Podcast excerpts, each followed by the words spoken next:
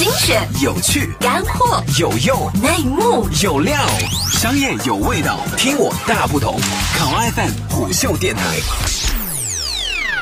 大家好，这里是虎嗅电台，欢迎收听，我是浩南。今天是二零一七年十一月十号，星期五。下面我们来关注一条虎嗅网的最新报道。十月九号晚间，淘票票官方微博发布了一条消息：淘票票专业版将公布新的版本。在新版本当中呢，淘票票将向合作伙伴开放数据平台，披露影片营销费用的实时支出情况和具体流向，及票补数据可以精确到每日与城市的具体额度。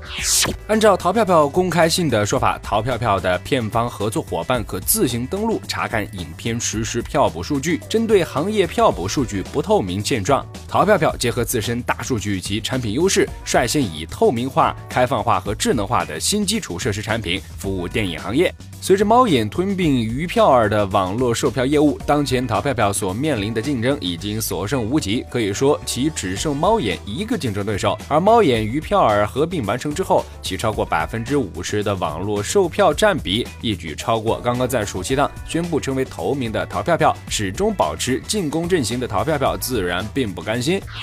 一位业内资深人士表示，淘票票的这种表态无疑也是一种针对性的实力展现。我亏损，但是我有钱。而且我也不想挣那些小钱，我瞄准的是整个行业更多的资源。同时，淘票票的动作也展现出当前票务市场竞争格局下的两个行业特点：其一是此前数十亿规模烧钱票补的票务平台已经不再在此大量投入了，我们在市面上能看到的低票价票补基本上都来自于片方；其二是淘票票与猫眼的竞争已经不会在争夺市场份额上，而是进入到了争夺中上游的市场资源上。即由 to C 向 to B 方向的转变。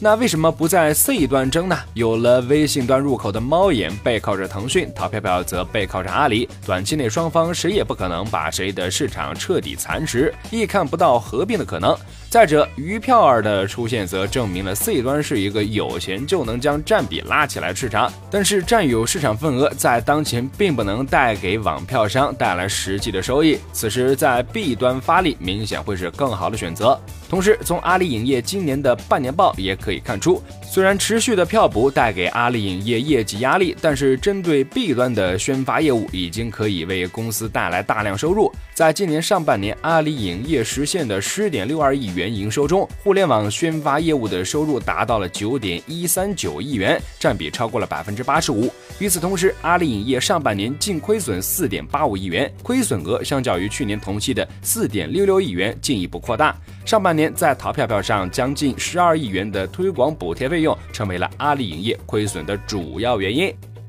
好了，以上就是我们今天节目的全部内容，欢迎订阅收听，下期见。个性化商业资讯平台，考拉 FM 虎嗅电台。